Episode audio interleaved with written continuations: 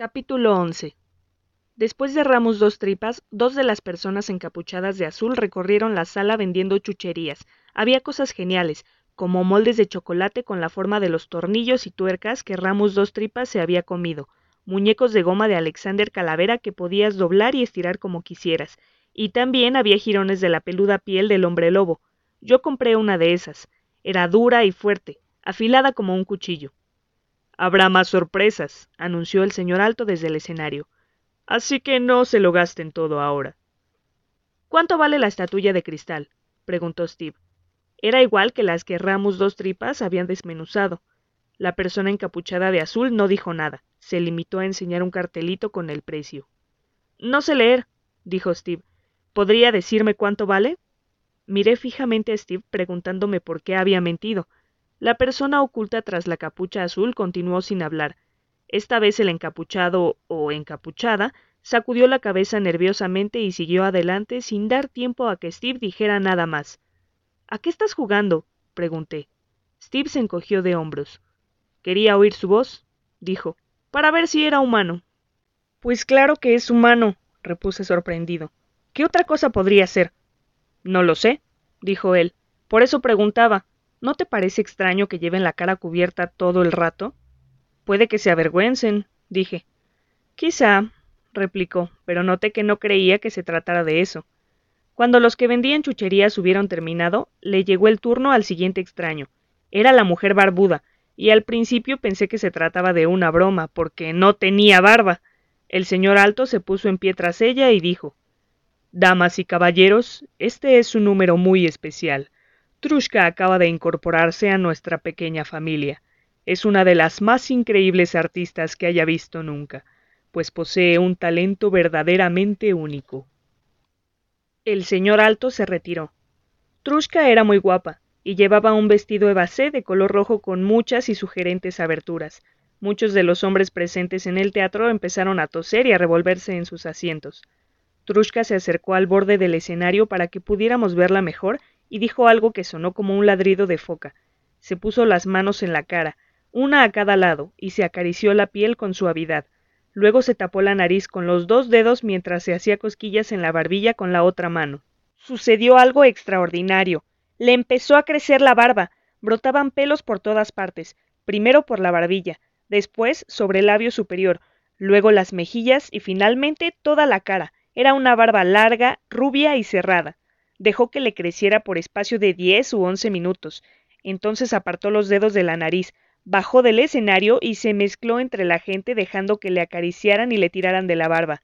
La barba seguía creciendo mientras ella pasaba por entre el público, hasta que acabó llegándole a los pies. Cuando alcanzó el fondo del teatro, dio media vuelta y volvió al escenario.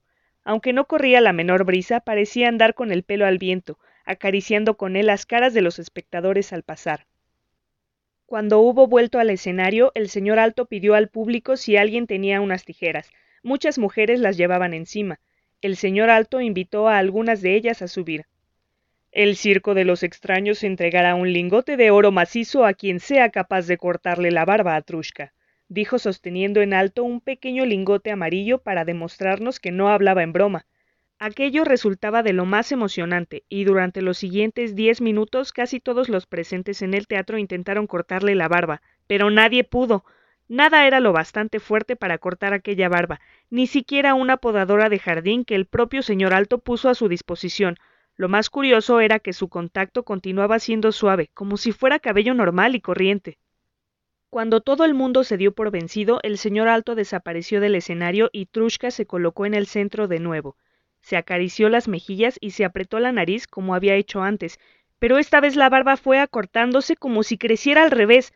Bastaron un par de minutos para que todos los pelos hubieran desaparecido y ella recuperara exactamente el mismo aspecto que tenía al principio. Se retiró bajo el estruendo de los aplausos para dejar paso casi de inmediato al siguiente número. Se llamaba Hans Manos.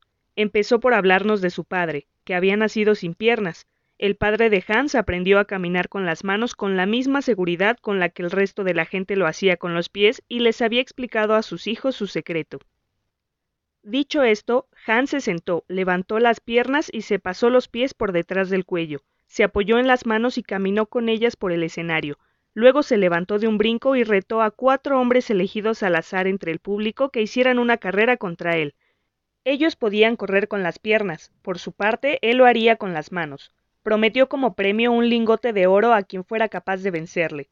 Se utilizaron los pasillos del teatro como pista para la carrera, y a pesar de su desventaja, Hans les ganó a los cuatro con facilidad. Declaró que en sprint era capaz de recorrer 100 metros en 8 segundos con las manos, y nadie en el teatro lo puso en duda. A continuación, realizó unas cuantas acrobacias realmente espectaculares con las que nos demostró que una persona podía arreglárselas igualmente bien con las piernas o sin ellas. Su número no era especialmente emocionante, pero sí muy atractivo. Cuando Hans se retiró, hubo una pequeña pausa antes de que reapareciera el señor Alto. Damas y caballeros, dijo, nuestra siguiente actuación es también única y sorprendente puede ser bastante peligrosa, así que les ruego que no hagan ruido ni aplaudan hasta que nosotros les digamos que no haya peligro. Se hizo un silencio sepulcral. Después de lo que había pasado con el hombre lobo, nadie necesitaba que le repitieran las cosas. Cuando le pareció que el silencio era aceptable, el señor Alto se fue del escenario. Mientras salía gritó el nombre del siguiente extraño, pero fue un grito como con sordina. El señor Krebsley y Madame Octa. Atenuaron la iluminación y apareció en el escenario un hombre con un aspecto escalofriante. Era alto y delgado, tenía la piel muy blanca y un solitario y pequeño mechón de pelo anaranjado en la coronilla. Una enorme cicatriz le cruzaba la mejilla izquierda, le llegaba hasta la comisura de los labios y daba la sensación de que tirara de la boca hacia un lado de la cara. Llevaba ropa de color granate y sostenía una cajita de madera que colocó sobre una mesa. Una vez que se hubo sentado, se volvió hacia el público y nos miró de frente. Sonrió con una inclinación de cabeza. Cuando sonreía resultaba aún más estremecedor, como un payaso loco que vi una vez en una película de terror. Luego empezó a explicar en qué consistía su número. Me perdí la primera parte de su parlamento porque no estaba atento al escenario. Miraba a Steve, y es que cuando apareció el señor Krebsley se hizo un silencio total, con la única excepción de una persona que había dado un sonoro respingo. Steve. Miraba fijamente y lleno de curiosidad a mi amigo. Estaba casi tan pálido como el señor Krebsley y temblaba de arriba abajo. Hasta dejó caer el muñeco de goma de Alexander Calavera que había comprado. Tenía la mirada fija en el señor Krebsley, como si no pudiera despegarla de él, y cuando vi cómo miraba al extraño, el pensamiento que cruzó mi mente fue parece que haya visto un fantasma. Capítulo 12 no es cierto que todas las tarántulas sean venenosas, dijo el señor Krebsley. Tenía una voz profunda. Conseguía apartar la mirada de Steve y prestar atención a lo que sucedía en el escenario. La mayoría son tan inofensivas como una araña corriente de cualquier otro lugar del mundo, y las venenosas no suelen tener más veneno que el justo para matar criaturas muy pequeñas. Pero algunas son mortales, prosiguió. Las hay capaces de matar a un hombre con una sola picadura son raras, solo se encuentran en lugares remotos, pero existen. Y yo tengo una de esas arañas, dijo abriendo la cajita. Pasaron unos segundos sin que sucediera nada, pero entonces apareció la araña más grande que hubiera visto nunca. Era de color verde, púrpura y rojo, y tenía largas patas peludas y un cuerpo enorme y rechoncho. No me daban miedo las arañas, pero aquella era terrorífica. La araña avanzó lentamente. Luego flexionó las patas como si se agazapara, como si esperase al acecho una mosca. Madame Octa me acompaña desde hace varios años, dijo el señor Krebsley. Es mucho más longeva que las arañas comunes. El monje que me la vendió dijo que algunas de sus congéneres habían vivido hasta veinte o treinta años. Es una criatura increíble, a la vez venenosa e inteligente. Mientras él hablaba, una de las personas encapuchadas de azul sacó una cabra al escenario. Balaba lastimeramente e intentaba escapar. La persona encapuchada la ató a la mesa y se retiró. La araña empezó a moverse al ver y oír a la cabra. Avanzó hasta el borde de la mesa y allí se detuvo, como si estuviera esperando una orden. El señor Krebsley sacó del bolsillo del pantalón una pequeña flauta y tocó unas cuantas notas cortas. Madame Octa saltó al vacío de inmediato y fue a aterrizar en el cuello de la cabra. Cuando la araña cayó sobre ella, la cabra dio un brinco y empezó a balar más fuerte. Madame Octa hizo caso omiso y siguió adelante y acercó unos centímetros más a la cabeza. Cuando estuvo preparada, sacó los quelíceros y los hundió en el cuello de la cabra.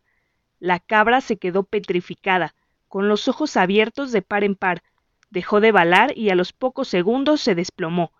Creí que estaba muerta, pero noté que todavía respiraba. Con esta flauta domino la voluntad de Madame Octa, dijo el señor Krebsley, y yo aparté la mirada de la cabra tirada en el suelo. Esgrimió la flauta lentamente por encima de su cabeza.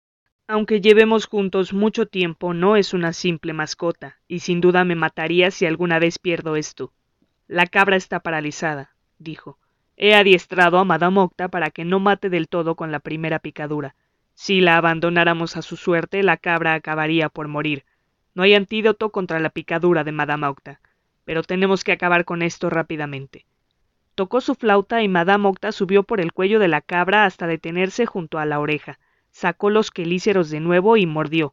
La cabra se estremeció y quedó inerte. Estaba muerta. Madame Octa saltó de la cabra y avanzó hasta la parte delantera del escenario.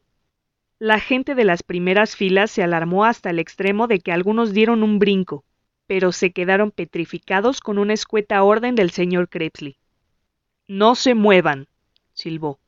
Recuerden lo que se les ha advertido. Cualquier ruido inesperado puede significar la muerte. Madame Octa se detuvo al borde del escenario y se irguió sobre sus dos patas traseras, como un perro.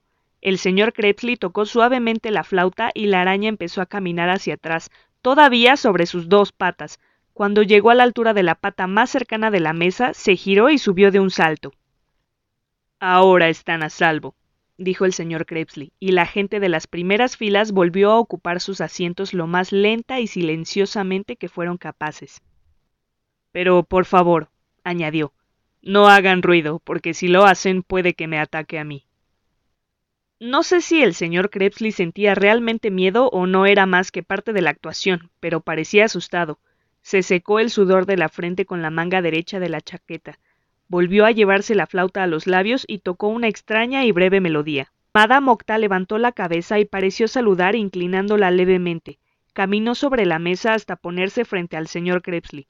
Él bajó la mano derecha y la araña empezó a subir por su brazo.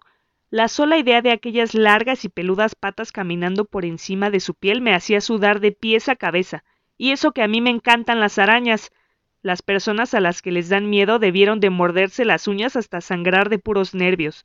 Cuando hubo recorrido todo el brazo, siguió subiendo por el hombro, el cuello, la oreja, y no se detuvo hasta colocarse encima de la cabeza, donde se agazapó. Parecía una especie de sombrero de lo más extravagante. Al cabo de un momento el señor Krebsley empezó a tocar la flauta de nuevo. Madame Octa se puso a descender por el otro lado de la cara, siguiendo el trazo de la cicatriz, y paseó por su rostro hasta quedar boca arriba sobre el mentón. Entonces secretó un hilo de seda y se descolgó por él. Ahora colgaba a unos diez centímetros por debajo de la barbilla, y poco a poco empezó a mecerse de lado a lado, Pronto consiguió columpiarse tan alto que llegaba de oreja a oreja. Tenía las patas flexionadas y desde donde yo estaba sentado parecía una bola de lana. De repente hizo un movimiento extraño y el señor Krebsley echó atrás la cabeza con tal fuerza que la araña salió volando por los aires.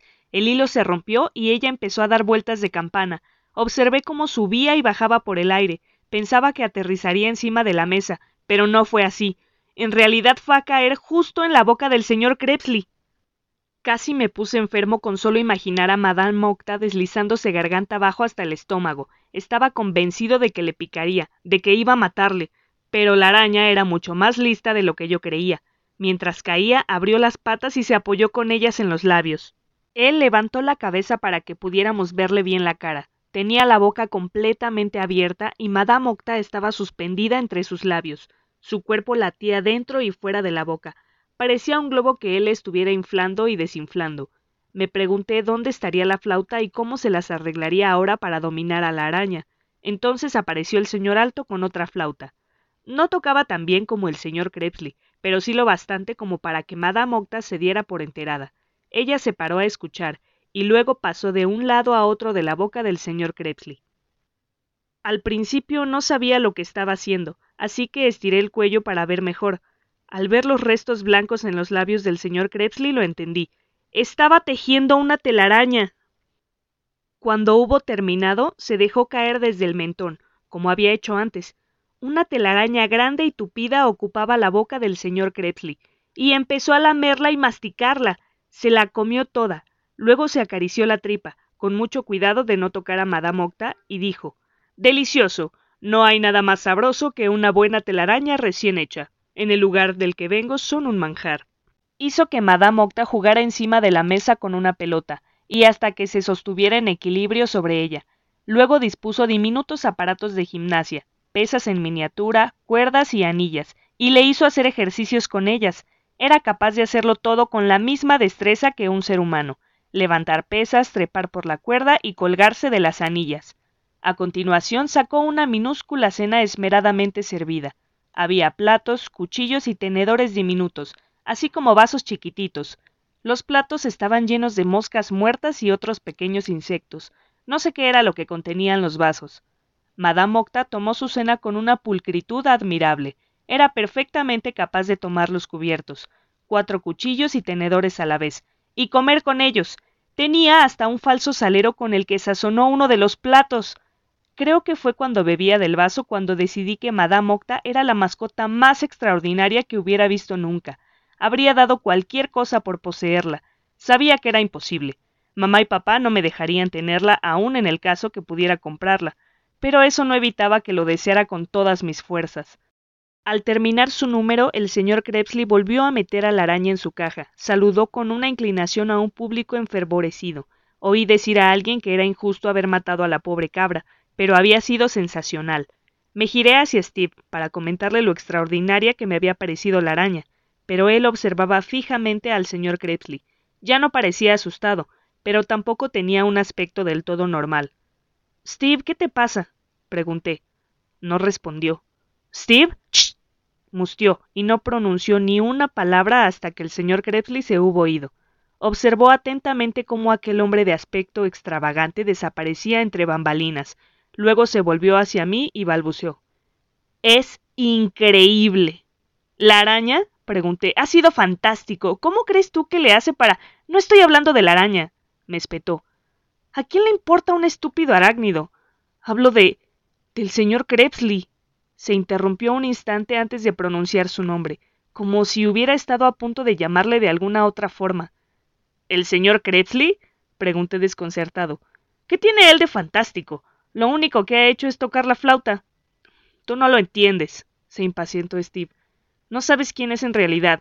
¿Y tú sí sabes? pregunté. Sí, dijo. Ya que lo preguntas, sí que lo sé. Se frotó la barbilla, pareció inquietarse de nuevo. Solo espero que él no se dé cuenta de que lo sé, de lo contrario puede que nunca salgamos con vida de aquí. Capítulo 13. Había otro descanso tras la actuación del señor Krebsley y Madame Octa. Intenté que Steve me explicara algo más acerca de la verdadera identidad de aquel hombre, pero sus labios estaban sellados. Lo único que dijo fue tengo que pensar detenidamente en esto. A continuación cerró los ojos, agachó la cabeza y se sumió en una profunda reflexión.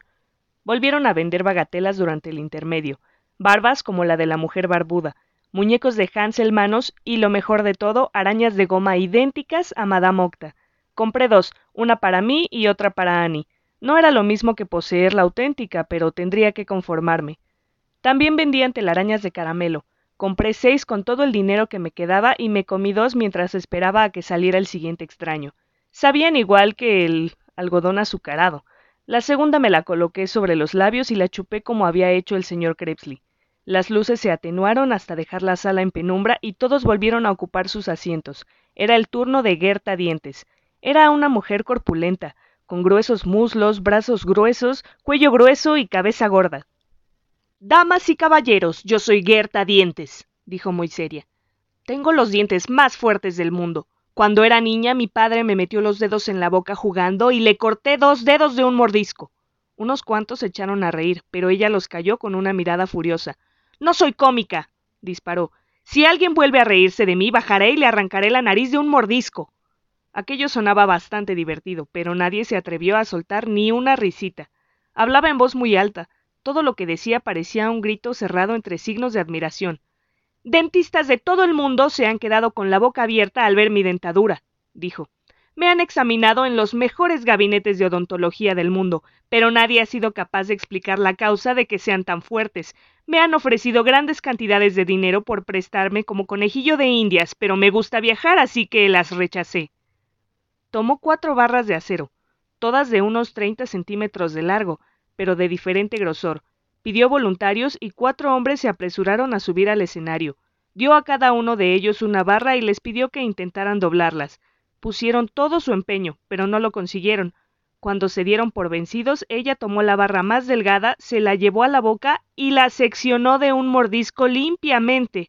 Devolvió las dos mitades a uno de los hombres. Él se le quedó mirando estupefacto.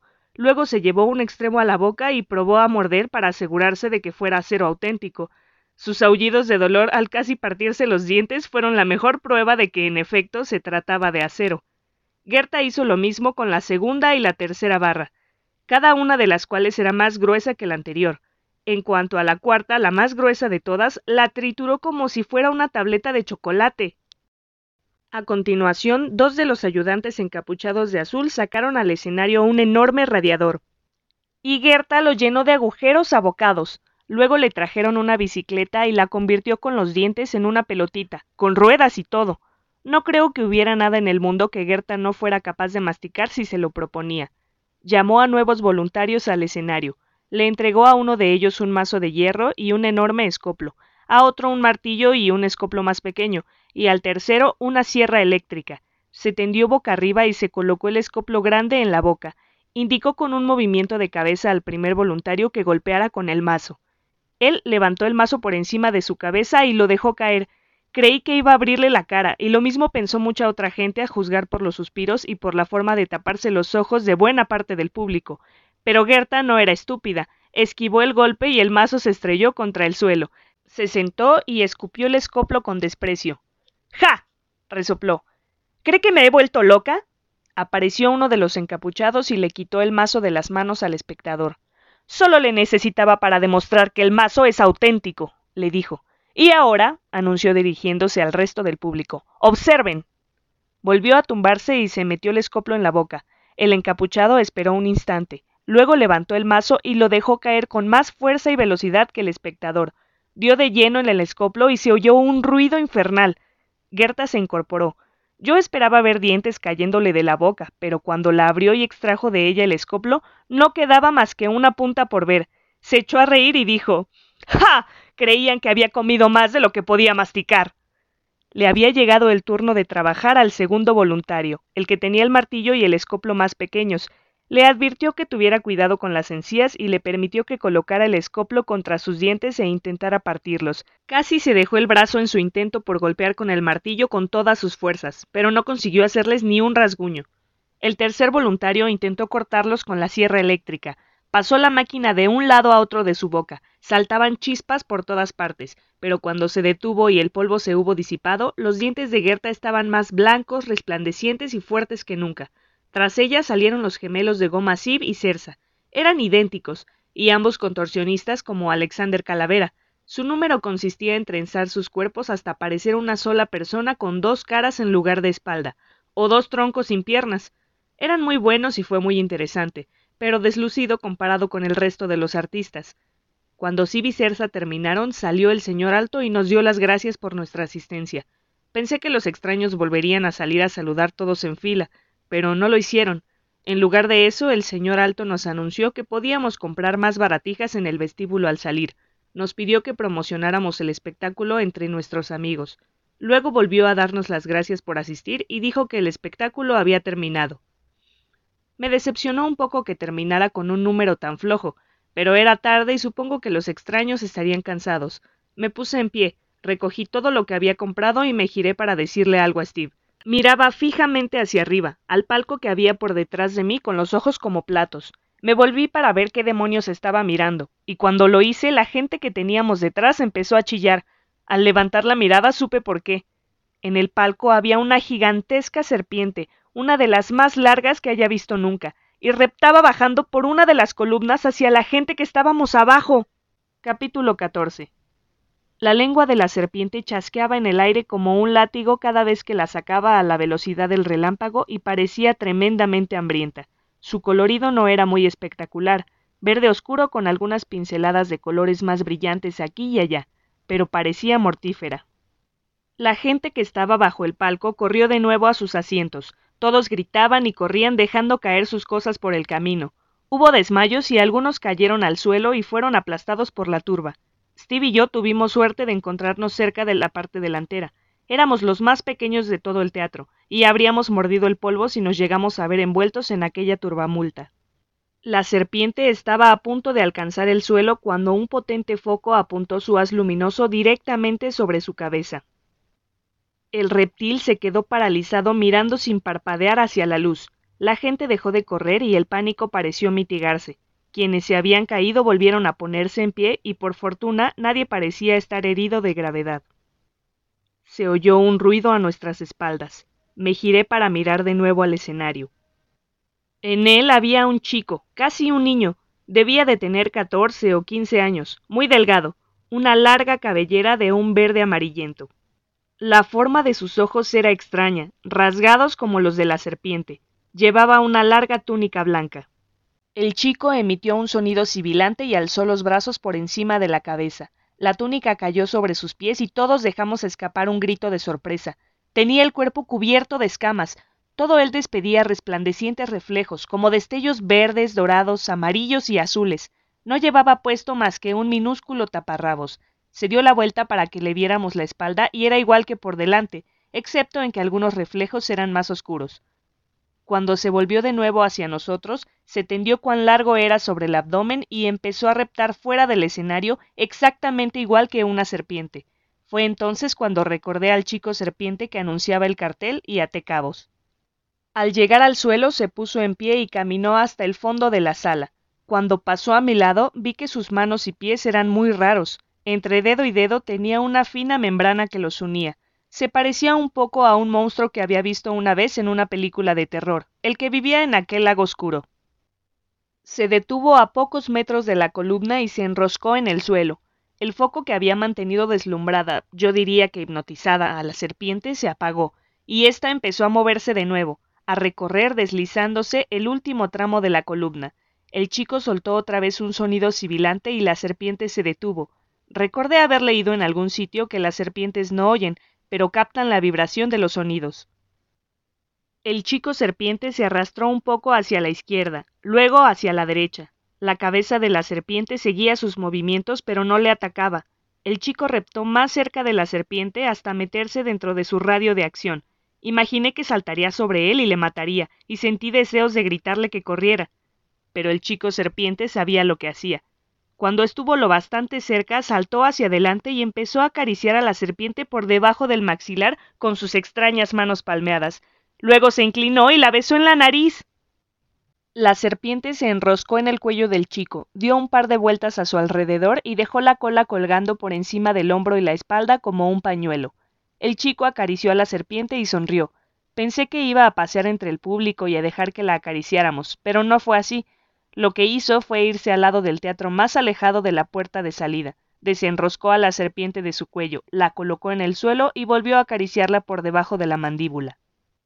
Esta vez abrió mucho la boca. Vi claramente los colmillos. El chico serpiente se tendió de espaldas a cierta distancia de la serpiente y luego empezó a reptar hacia ella. No, me dije. Espero que no vaya. Pero sí. Introdujo la cabeza entre las fauces abiertas de la serpiente. El chico serpiente permaneció así unos segundos y después lentamente sacó la cabeza. Dejó que la serpiente se enroscara una vez más en su cuerpo. Luego empezó a dar vueltas y más vueltas sobre sí mismo hasta que el animal le cubrió por completo, con la única excepción de la cara. Se las arregló para ponerse en pie de un salto y sonreír. Parecía una alfombra enrollada. Y ahora, damas y caballeros, dijo el señor Alto desde el escenario a nuestras espaldas, hemos llegado de verdad al fin del espectáculo. Sonrió y desapareció del escenario desvaneciéndose en el aire entre una nube de humo. Cuando ésta se disipó, le vi al fondo del teatro sosteniendo abiertas las cortinas de salida. Las guapas asistentas y los misteriosos seres encapuchados de azul estaban en pie a ambos lados de él, sosteniendo en brazos bandejas llenas de golosinas, me arrepentí de no haberme guardado algo de dinero. Steve no dijo nada mientras hacíamos fila. Yo notaba por la expresión seria de su rostro que todavía estaba pensativo, y sabía por experiencia que era inútil intentar hablar con él. Cuando Steve caía en uno de esos estados de ánimo tan peculiares en él, no había forma humana de hacerle despertar. Cuando las filas de atrás se hubieron vaciado, echamos a andar hacia el fondo del teatro. Yo llevaba todo lo que había comprado conmigo. También cargaba con lo de Steve, porque estaba tan ensimismado en sus pensamientos que lo hubiera perdido o olvidado en cualquier parte. El señor Alto estaba al fondo, sosteniendo las cortinas abiertas, sonriendo a todo el mundo. Su sonrisa se hizo más amplia cuando nos acercamos nosotros. Bueno, chicos, dijo. ¿Han disfrutado del espectáculo? Fue fabuloso, dije. ¿No tuvieron miedo? Un poco, admití, pero no más que cualquier otra persona. Se echó a reír. Son un par de chicos rudos, dijo. Teníamos gente detrás, así que procuramos darnos prisa para no hacerles esperar. Steve echó una mirada a su alrededor cuando entramos en el corto pasillo que había tras las cortinas dobles. Luego se inclinó hacia mí y me susurró al oído. Vuelve tú solo. ¿Qué? pregunté deteniéndome en seco. La gente que teníamos detrás estaba charlando con el señor Alto, así que no había prisa. Ya lo has oído, dijo él. ¿Pero por qué? pregunté. Porque yo no vuelvo, dijo. Me quedo aquí. No sé exactamente lo que puede pasar, pero tengo que quedarme. Vete a casa. Yo te seguiré más tarde cuando haya. Su voz se fue apagando mientras me empujaba hacia adelante. Cruzamos las segundas cortinas y entramos en el pasillo con la mesa, la que estaba cubierta por una larga tela negra. La gente que teníamos delante nos daba la espalda. Steve miró por encima del hombro para asegurarse de que nadie le veía y se zambulló debajo de la mesa oculto por la tela. Steve. susurré temiendo que fuera a meternos en problemas. Lárgate. replicó él en otro susurro. Pero no puedes. empecé a decir. Haz lo que te digo. me espetó. Rápido antes de que nos atrapen. Aquello no me gustaba nada, pero ¿qué otra cosa podía hacer?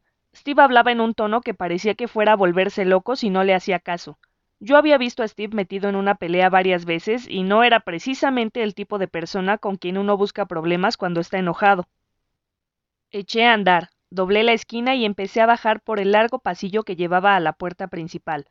Caminaba despacio, pensativo, y la gente que llevaba delante se distanció bastante de mí. Miré por encima del hombro y comprobé que tampoco quedaba nadie detrás de mí. Entonces vi la puerta. Era la misma en la que nos habíamos detenido a la entrada, la que llevaba al palco. Aminoré el paso al cruzar por delante y comprobé una vez más que no hubiera nadie más. Nadie. Muy bien, me dije. Me quedo. No sé qué se traerá Steve entre manos, pero es mi mejor amigo y si se mete en problemas quiero estar aquí para ayudarle. Sin darme tiempo a cambiar de opinión, abrí la puerta, me deslicé por ella, la cerré rápidamente tras de mí y permanecí quieto en la oscuridad con el corazón desbocado. Estuve allí una eternidad escuchando cómo se marchaban los últimos espectadores. Oía cómo murmuraban comentando el espectáculo en voz baja, con un matiz de miedo pero llenos de excitación. Cuando se hubo marchado el último, todo quedó en silencio, Creía que oiría ruidos procedentes del interior del teatro, gente limpiando y volviendo a colocar correctamente las sillas, pero todo el edificio estaba silencioso como un cementerio. Subí las escaleras. Mis ojos se habían habituado a la oscuridad y veía bastante bien. Las escaleras eran viejas y crujían. Me daba un poco de miedo que se desplomaran bajo los pies arrastrándome a una muerte segura, pero aguantaron. Al llegar arriba descubrí que estaba justo en el centro del palco. Todo estaba muy sucio y polvoriento allí, y hacía frío. Me estremecí mientras me escabullía hacia la parte delantera. Tenía una visión perfecta del escenario. Los focos todavía estaban encendidos y podía ver hasta el detalle más pequeño. No había nadie, ni los extraños, ni las guapas asistentas, ni los encapuchados de azul, ni Steve. Volví a sentarme y esperé. Unos cinco minutos más tarde vislumbré una sombra que se deslizaba lentamente hacia el escenario. Subió de un salto, se puso en pie y miró hacia el centro donde se detuvo. Luego giró sobre sus talones. Era Steve. Avanzó hacia el ala izquierda, luego se detuvo y se dirigió a la derecha. Volvió a detenerse. Yo veía cómo se mordía las uñas indeciso sobre qué camino elegir. Entonces se oyó una voz por encima de su cabeza. ¿Me buscas a mí? preguntó aquella voz. De repente descendió al escenario una extraña figura sosteniendo con los brazos abiertos una larga capa de color rojo que flotaba tras él como si se trataran de alas. Steve casi se muere del susto cuando aquella figura aterrizó en el escenario y se hizo un ovillo. Yo di un brinco atrás aterrorizado. Cuando me incorporé sobre las rodillas de nuevo, la misteriosa figura estaba en pie y pude ver sus ropas de color rojo oscuro, con su cabello anaranjado, la piel pálida y la enorme cicatriz. Era el señor Krebsley. Steve intentó hablar, pero temblaba tanto que los dientes le castañaban. He visto cómo me mirabas, dijo el señor Krebsley. Diste un respingo al verme salir del escenario. ¿Por qué? porque, porque sé, sé quién es usted, consiguió balbucir Steve. Soy Larten Krebsley, respondió aquel hombre de aspecto siniestro. No, replicó Steve. Sé quién es realmente. ¿Ah, sí? El señor Krebsley sonrió, pero no parecía precisamente divertido. Y dime, muchachito, se burló, ¿quién soy realmente? Su verdadero nombre es Horston dijo Steve, y el señor Krebsley se quedó con la boca abierta de la sorpresa. A continuación, Steve dijo algo más y entonces fui yo quien se quedó con la boca abierta. Usted es un vampiro, dijo, y el silencio que siguió fue tan largo como terrorífico. Capítulo 15 El señor Krebsley o Horston, si es que ese era su verdadero nombre, sonrió. Así que me han descubierto, dijo. No debería sorprenderme. Tenía que suceder tarde o temprano. Dime, chico, ¿quién te ha enviado? Nadie, dijo Steve. El señor Krebsley frunció el ceño. Vamos, chico, gruñó. No juegues conmigo. ¿Para quién trabajas? ¿Quién te ha puesto sobre mi pista? ¿Qué quieren de mí? No trabajo para nadie, insistió Steve. En mi casa tengo montañas de libros y revistas sobre vampiros y monstruos, en uno de ellos aparece un retrato de usted. ¿Un retrato? preguntó receloso el señor Krebsley. Un cuadro, replicó Steve, pintado en 1903 en París. Usted estaba con una mujer rica. La historia dice que estuvieron a punto de casarse, pero ella descubrió que era un vampiro y le abandonó. El señor Krebsley sonrió. Una excusa tan buena como cualquier otra. Sus amigos se creyeron que se lo estaba inventando para hacérsela interesante. Pero no era ninguna invención, ¿verdad? preguntó Steve. No, reconoció el señor Krebsley. No lo era, suspiró y miró a Steve fieramente. Aunque habría sido mucho mejor para ti que lo hubiera inventado, rugió. De haber estado en su lugar, habría oído en menos de lo que se tarda en decirlo, pero Steve ni siquiera pestañeó. No va usted a hacerme ningún daño, dijo. ¿Y por qué no iba a hacerlo? preguntó el señor Krebsley. Por mi amigo, dijo Steve. Se lo he explicado todo sobre usted, y si me sucede algo irá a la policía. No le creerían, resopló el señor Krebsley. Es posible, convino Steve. Pero si desaparezco o me encuentran muerto, tendrán que investigar, y usted no quiere que eso pase. Montones de policías haciendo preguntas, viniendo por aquí durante el día. El señor Krebsley sacudió la cabeza con repugnancia. Niños. gruñó. Odio a los niños. ¿Qué es lo que quieres? ¿Dinero? ¿Joyas? ¿Los derechos de autor para publicar mi historia? Quiero unirme a usted, dijo Steve. Casi me caigo del palco al oírlo. ¿Cómo que quiere unirse a él? ¿Qué quieres decir? preguntó el señor Krebsley tan sorprendido como yo. Quiero convertirme en un vampiro, dijo Steve. Quiero que haga de mí un vampiro y me enseñe sus costumbres. Estás loco, rugió el señor Krebsley. No, dijo Steve. No estoy loco. No puedo convertir a un niño en vampiro, repuso el señor Krebsley. Si hiciera eso, los generales vampíricos sin duda me matarían. ¿Quiénes son los generales vampíricos? preguntó Steve. No es asunto tuyo, dijo el señor Krebsley. Lo único que tienes que saber es que no puede hacerse. No les chupamos la sangre a los niños. Crea demasiados problemas. Pues no me cambie de golpe, dijo Steve. Por mí, de acuerdo, no me importa esperar. Puedo ser su aprendiz. Sé que los vampiros suelen tener ayudantes medio humanos y medio vampiros. Deje que yo sea uno de ellos. Trabajaré duro y demostraré que valgo. Y cuando alcance la edad adecuada. El señor Krebsley se quedó mirando a Steve y consideró su propuesta. Chascó los dedos mientras pensaba y una silla de la primera fila subió volando por los aires hasta el escenario. Se sentó y cruzó las piernas. ¿Por qué quieres ser vampiro? preguntó. No tiene nada de divertido. Solo podemos salir durante la noche. Los humanos nos desprecian. Tenemos que dormir en lugares sucios y decrépitos como este. Nunca podemos casarnos, tener hijos ni establecernos. Es una vida horrible. No me importa, dijo Steve resueltamente.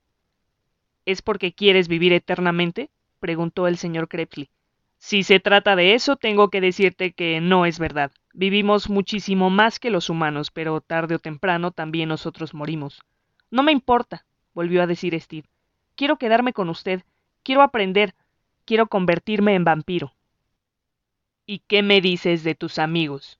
preguntó el señor Crepsley. No podrás volver a verlos. Tendrás que abandonar el colegio y también tu casa, y jamás podrás volver. ¿Y tus padres? ¿No los extrañarás? Steve movió la cabeza con expresión compungida y la mirada fija en el suelo. Mi padre no vive con nosotros, dijo en voz baja. Apenas le veo, y mi madre no me quiere. Le trae sin cuidado lo que yo haga. Probablemente ni siquiera note que me he ido.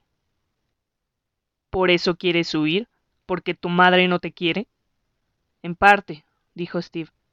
Si esperas unos cuantos años tendrás edad suficiente para marcharte por tu cuenta, dijo el señor Crepsley. No quiero esperar, replicó Steve. ¿Y tus amigos? volvió a preguntar el señor Crepsley. En aquel momento hasta parecía amable, aunque seguía teniendo un aspecto temible. ¿No extrañarás al chico que te acompañaba? ¿Darren? preguntó Steve y asintió. Sí, extrañaré a mis amigos, sobre todo a Darren. Pero no importa, para mí es más importante ser vampiro que mi amistad con ellos. Y si usted no me acepta, iré a la policía y cuando sea mayor me haré cazador de vampiros. El señor Crepsley ni siquiera sonrió, asintiendo con gravedad. ¿Lo has pensado bien? preguntó. Sí, dijo Steve. ¿Estás seguro de que esto es lo que quieres? Sí, fue la respuesta. El señor Crepsley respiró hondo. Ven aquí, dijo. Primero tendré que probarte. Steve se colocó junto al señor Crepsley. Con su cuerpo me ocultaba la visión del vampiro, así que no sé lo que ocurrió a continuación. Todo lo que sé es que hablaron entre ellos en voz muy baja, y luego oí un sonido parecido al de un gato lamiendo un plato de leche. Vi cómo Steve, de espaldas a mí, se convulsionaba hasta tal punto que creí que iba a desvanecerse, pero de alguna manera se las arregló para sostenerse en pie. No sé ni cómo explicar lo asustado que yo estaba viendo todo aquello. Sentí deseos de ponerme en pie de un brinco y gritar No, Steve, detente. Pero estaba demasiado asustado para moverme. Me aterrorizaba la idea de que si el señor Crepsley descubría mi presencia, nada podía impedir que nos matara a los dos y nos devorara. De repente el vampiro empezó a toser, apartó a Steve de un empujón y se irguió tambaleándose. Para mi horror vi que tenía toda la boca de color rojo, embadurnada de sangre que escupió rápidamente. ¿Qué pasa? preguntó Steve frotándose el brazo sobre el que había caído. Tu sangre es mala. gritó el señor Crepsley. ¿Qué quiere decir? preguntó Steve. Le temblaba la voz. Eres malvado, chilló el señor Crepsley. Siento el sabor de la amenaza en tu sangre. Estás rabioso. Eso es mentira, aulló Steve. Retírelo. Steve se abalanzó sobre el señor Crepsley e intentó golpearle, pero el vampiro le tiró al suelo con una sola mano. No es buena, gruñó. Tu sangre es mala. Nunca podrás ser un vampiro. ¿Por qué no? preguntó Steve. Había empezado a llorar. Porque los vampiros no son los degenerados monstruos que cuenta la leyenda, contestó el señor Crepsley. Nosotros respetamos la vida. Tú tienes instintos asesinos y nosotros no somos asesinos. No haré de ti un vampiro, insistió el señor Crepsley. Olvídalo, vete a tu casa y sigue con tu vida. No, gritó Steve. No lo olvidaré. Se tambaleó y señaló con el índice tembloroso al corpulento y siniestro vampiro. Pagará por esto, señor Crepsley, prometió. No me importa cuánto tiempo necesite. Algún día, por Horston le seguiré la pista hasta cazarle y le mataré por haberme rechazado. Steve bajó del escenario de un salto y corrió hacia la salida. ¡Algún día! gritó por encima del hombro y oí cómo se echaba a reír mientras corría. Era una risa enloquecida. Steve se había ido y yo me quedé a solas con el vampiro. El señor Krebsley, sin moverse del lugar, se quedó sentado mucho rato con la cabeza entre las manos, escupiendo restos de sangre sobre la tarima. Se limpió los dientes con los dedos y luego con un enorme pañuelo. Niños. Resopló en voz alta y se puso en pie mientras seguía limpiándose la sangre de los dientes. Echó una última mirada al patio de butacas. Me agaché todavía más por miedo a que me descubriera. Dio media vuelta y desapareció entre bambalinas. Vi cómo la sangre goteaba de sus labios mientras caminaba. Me quedé donde estaba durante mucho, mucho rato. Fue duro. Nunca en mi vida había estado tan asustado como entonces en aquel palco. Solo deseaba escapar de allí tan rápido como mis piernas me lo permitieran. Pero me quedé. Me obligué a esperar hasta que estuve seguro que ninguno de los extraños ni de los ayudantes andaban por allí. Luego me deslicé lentamente por el palco, bajé las escaleras, entré en el pasillo y por fin salí a la noche. Me quedé delante del teatro unos instantes, mirando la luna, observando detenidamente los árboles hasta que estuve seguro de que no había vampiros al acecho en ninguna de sus ramas. Luego, intentando recuperar la serenidad, corrí a casa, a mi casa, no a la de Steve. En aquel momento no quería estar cerca de mi amigo. Steve me daba casi tanto miedo como el señor Krebsley. Quería ser un vampiro, ¿Qué clase de lunático desea realmente ser un vampiro? Capítulo 16. Aquel domingo no llamé a Steve. Dije a mis padres que habíamos medio discutido y que por eso había vuelto a casa más temprano. No les gustó nada, sobre todo el hecho de que hubiera tenido que volver solo a casa tan tarde. Papá dijo que me dejaba sin paga por un mes. No discutí. Tal como yo lo veía, todavía salía bien parado. No quiero ni pensar lo que me hubieran hecho si llegan a enterarse de lo del circo de los extraños. A Annie le encantaron los regalos. Se tragó los caramelos en un santiamén y jugó con la araña durante horas. Hizo que le explicara hasta el último detalle del espectáculo. Quería saber qué aspecto tenían todos y cada uno de los extraños y lo que habían hecho.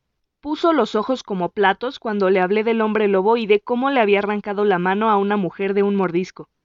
Me estás engañando, no puede ser verdad. Pues lo es, juré. Júramelo. Te lo juro. ¿Me lo juras por tu vida? Te lo juro por mi vida, le dije, que me quede ciego si miento. Vaya, gritó sofocadamente. Me hubiera gustado estar allí. Si vuelves a ir, ¿me llevas contigo? Por supuesto, dije, pero no creo que el espectáculo de los extraños venga a menudo por aquí. Siempre están de gira. No le dije nada a Annie de que el señor Krebsley fuera un vampiro ni de que Steve quisiera convertirse en uno de ellos, pero no dejé de pensar en ellos en todo el día. Quería llamar a Steve, pero no sabía qué decirle se empeñaría en preguntarme por qué no había vuelto a su casa y yo no quería explicarle que me había quedado en el teatro y le había espiado. Increíble. Un vampiro de verdad.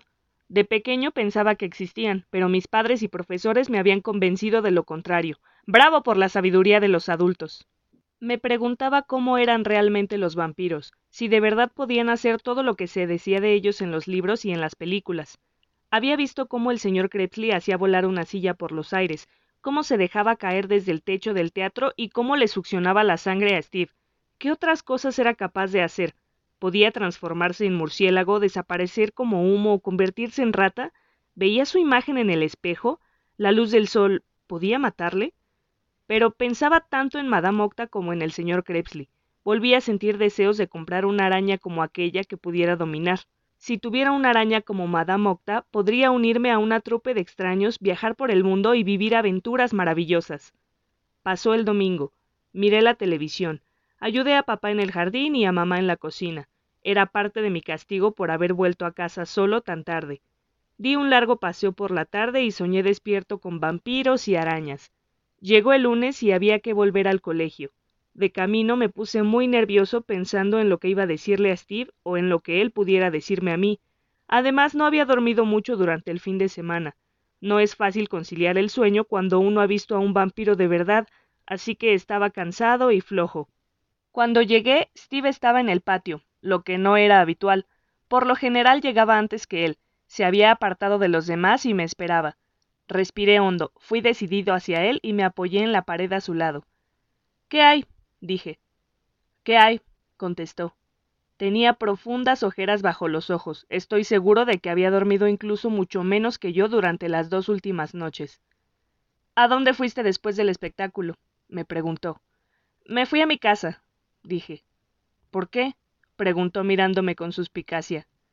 Al salir estaba muy oscuro y no me fijé por dónde iba. Me equivoqué en alguna esquina y me perdí. Para cuando vi algo que me resultó familiar, estaba más cerca de mi casa que de la tuya. Intenté que la mentira sonara convincente y noté que dudaba si creerme o no. Seguro que tuviste problemas al llegar, dijo Steve. Vaya si tuve problemas, refunfuñé.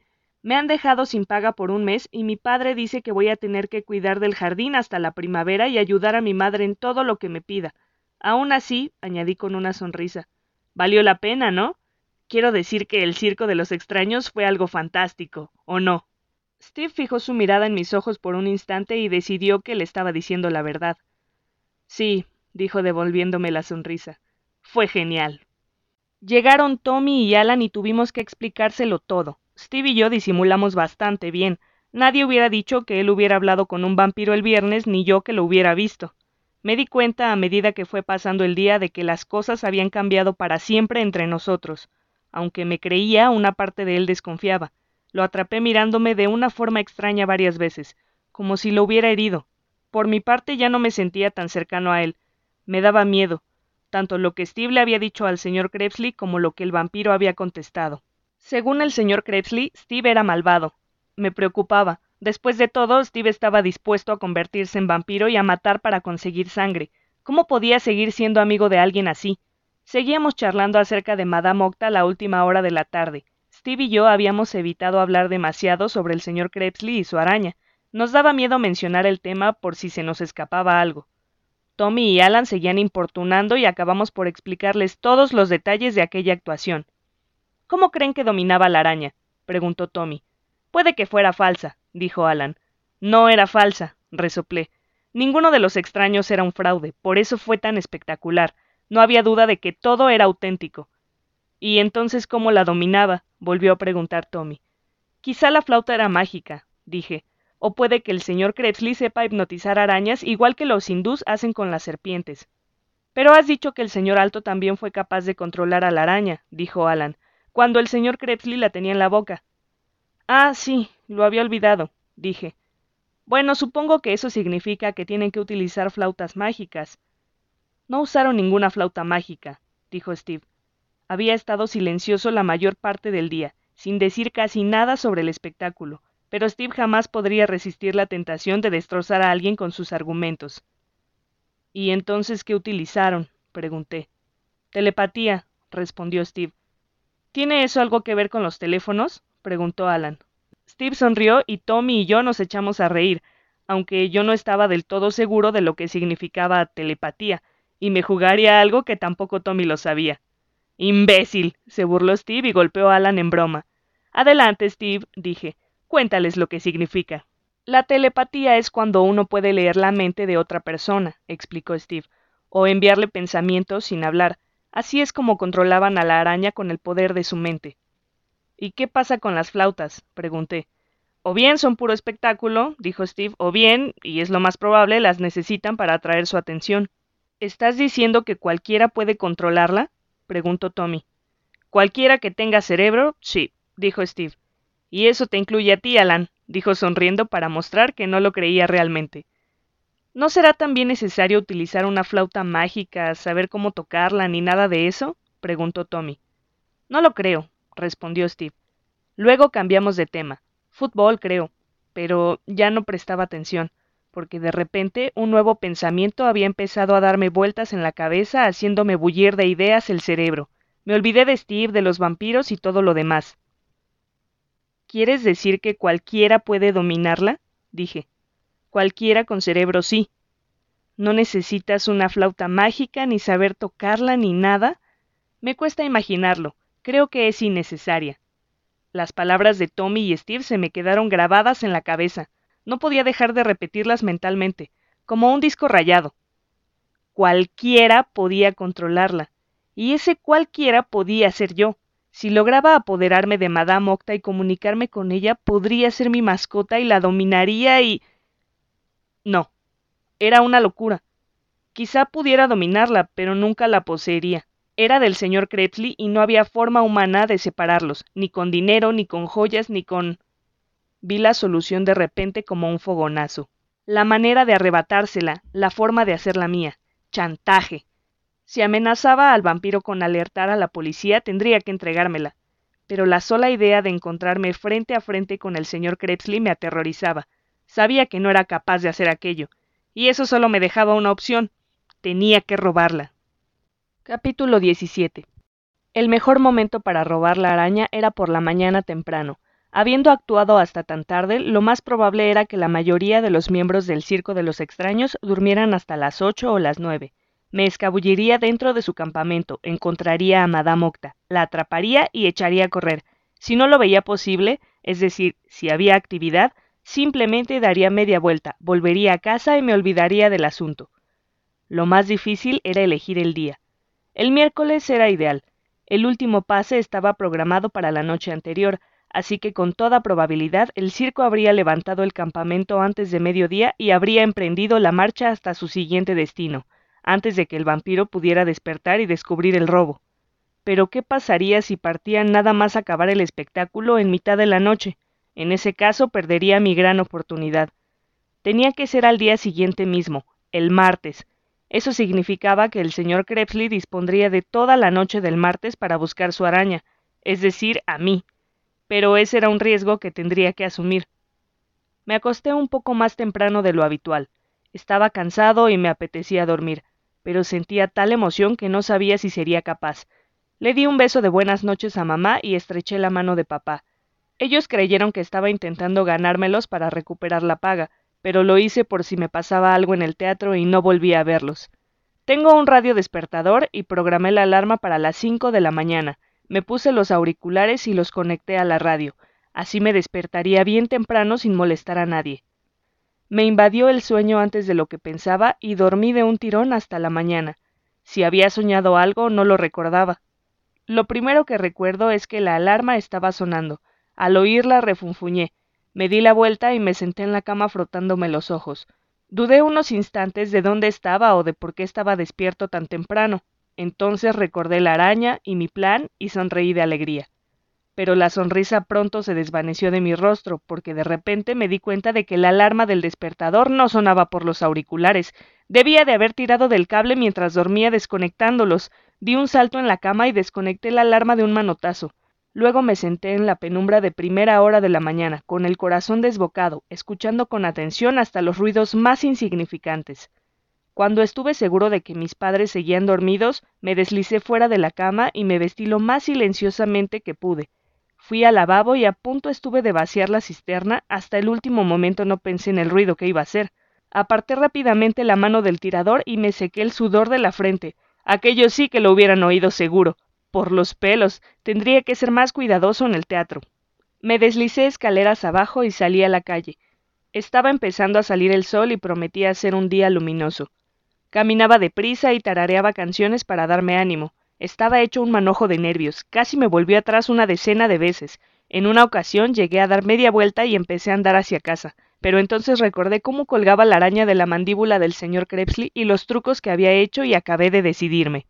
No sabría explicar por qué Madame Octa era tan importante para mí, ni qué razón me impulsaba a poner mi vida en peligro para conseguirla. Cuando miro atrás pienso que ya no estoy tan seguro de qué fue lo que me hizo seguir adelante. Era simplemente una imperiosa necesidad que no podía eludir. El ruinoso edificio parecía aún más tétrico a la luz del día. Se veían grandes grietas en la fachada, agujeros roídos por las ratas, telarañas en todas las ventanas. Se me estremeció todo el cuerpo y me apresuré a refugiarme en la parte trasera. Estaba desierta. Viejas casas vacías, solares repletos de chatarra, montañas de desechos. Más tarde, a lo largo del día, habría gente en movimiento por allí pero a aquella hora parecía una ciudad fantasma. Ni siquiera había un solo gato o un perro. Tal como había imaginado, había un montón de sitios por los que poder colarse en el teatro. Tenía dos puertas y muchas ventanas entre las que elegir. Había varios coches y caravanas aparcados en el exterior del edificio. No vi que llevaran ningún cartel o fotografía publicitarios, pero estaba seguro que pertenecían al circo de los extraños, de repente caí en la cuenta de que probablemente los extraños durmieran en las caravanas. Si el señor Krebsley tenía su hogar en una de ellas, mi plan se había ido a pique. Me colé dentro del teatro, donde hacía aún más frío que la noche del sábado, y recorrí un largo pasillo de puntillas, luego otro y otro más. La parte trasera parecía un laberinto y empezó a preocuparme la idea de no encontrar el camino de vuelta. Quizá debería volver atrás y traer conmigo un rollo de cuerda con el que marcar el recorrido que hacía y. No. Era demasiado tarde para eso. Si me marchaba ahora jamás conseguiría tener el arrojo suficiente para volver. Tendría que confiar en mi memoria para recordar el camino y decir una oración a la hora de volver sobre mis pasos. No había señales de ningún extraño y empecé a pensar que había tomado el camino equivocado, que quizá estaban todos en las caravanas o en los hoteles más cercanos. Llevaba veinte minutos buscando y tras tanto caminar me pesaban las piernas. Quizá lo mejor fuera abandonar mi delirante plan. Estaba a punto de marcharme cuando encontré un tramo de escaleras que bajaban hacia el sótano. Me quedé allí quieto durante lo que me pareció una eternidad, mordiéndome los labios, preguntándome si debía o no bajar. Había visto suficientes películas de terror como para saber que el sótano es el lugar más probable para encontrar a un vampiro, pero también había visto muchas en las que el protagonista bajaba a un sótano parecido y lo único que conseguía era que le atacaran, le mataran y le descuartizaran. Por fin, respiré hondo y empecé a bajar. Mis zapatos hacían mucho ruido, así que me los quité y recorrí el camino en calcetines.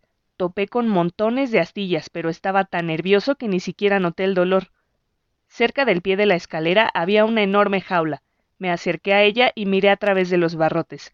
Allí estaba el hombre lobo tumbado boca arriba, dormido y roncando. Mientras le observaba se revolvió y gimió. Me aparté de un brinco de la jaula. Si se despertaba, sus aullidos atraerían la atención de todos los extraños que estuvieran en el segundo piso. Al tambalearme hacia atrás, pisé algo que me pareció blando y viscoso. Volví la cabeza lentamente y vi que debajo de mis pies se encontraba el chico serpiente.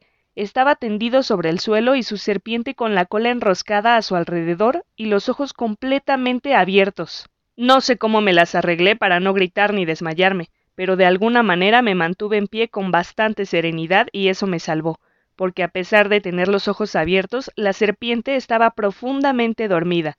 Lo supe por la forma en que respiraba, lenta, pesadamente, aspirando y expirando con regularidad. Intenté no pensar en lo que habría pasado si hubiera caído encima de él y la serpiente despertándolos. Todo tiene un límite. Eché una última ojeada al oscuro sótano, prometiéndome a mí mismo que me marcharía si no conseguía ver al vampiro. Pasaron unos segundos sin que viera nada, y me disponía a largarme cuando noté la presencia de lo que podía haber sido una gran caja junto a una de las paredes. Podía haber sido una gran caja, pero no lo era. Sabía de sobra lo que realmente era. Era un ataúd. Tragué saliva y me acerqué cautelosamente. Medía unos dos metros de largo y ochenta centímetros de ancho. La húmeda madera estaba oscura y sucia, Tenía grandes manchas de moho donde se movían montones de cucarachas. Me gustaría poder decir que tuve suficiente valor para levantar la tapa y echar un vistazo, pero naturalmente no tuve tanta presencia de ánimo. La sola idea de tocar aquel ataúd me producía escalofríos. Busqué la jaula de Madame Octa. Estaba seguro de que no podía encontrarse muy lejos de su amo, y en efecto allí estaba, en el suelo, junto a la cabecera del ataúd, cubierta con un gran paño rojo, Levanté el paño, miré para asegurarme y sí, era ella, con el vientre palpitando, sus ocho patas crispadas.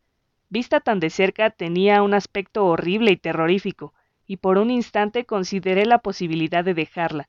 De repente todo aquello me pareció una estupidez, y la idea de tocar sus patas peludas o dejar que se paseara por encima de mi cara me llenó de espanto, pero solo un auténtico cobarde hubiera dado marcha atrás, así que tomé la jaula y la coloqué en el centro del sótano.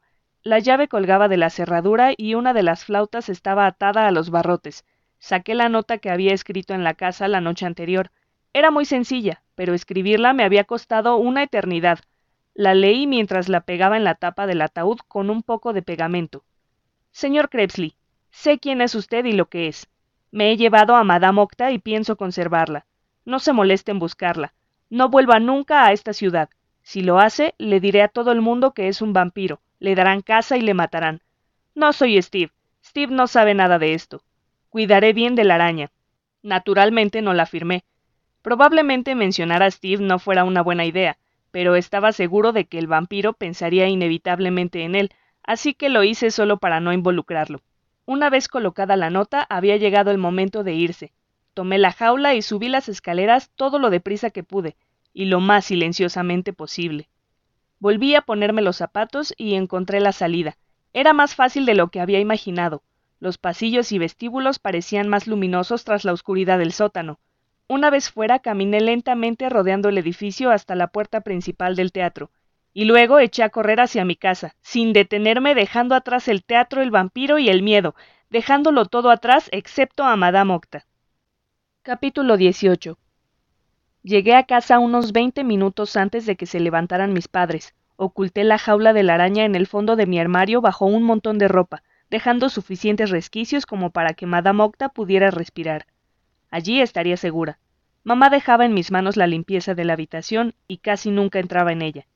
Me metí en la cama y fingí dormir. Papá vino a despertarme a las ocho menos cuatro. Me puse la ropa del colegio y bajé, bostezando y estirándome como si realmente acabara de despertarme. Desayuné rápidamente y volví a subir a toda prisa para comprobar que Madame Octa estaba bien. No se había movido desde que la robara. Sacudí ligeramente la jaula, pero ella ni se inmutó. Me habría gustado poder quedarme en casa para no perderla de vista, pero eso era imposible. Mamá siempre se da cuenta cuando finjo estar enfermo. Es demasiado lista como para dejarse engañar. Aquel día me pareció más largo que una semana entera. Los segundos duraban como horas, y hasta el recreo se me hizo pesadísimo. Intenté jugar fútbol, pero sin ganas. En clase no pude concentrarme y respondí con estupideces a todas las preguntas, incluso a las más sencillas. Por fin acabó y pude correr a casa, donde lo primero que hice fue subir a la habitación. Madame Octa no se había movido del sitio. Empecé a tener miedo de que estuviera muerta, pero la veía respirar. Entonces se me ocurrió. Estaba esperando su comida. Ya había visto antes a otras arañas en ese estado. Podían permanecer inmóviles durante horas, esperando el momento de su próxima comida.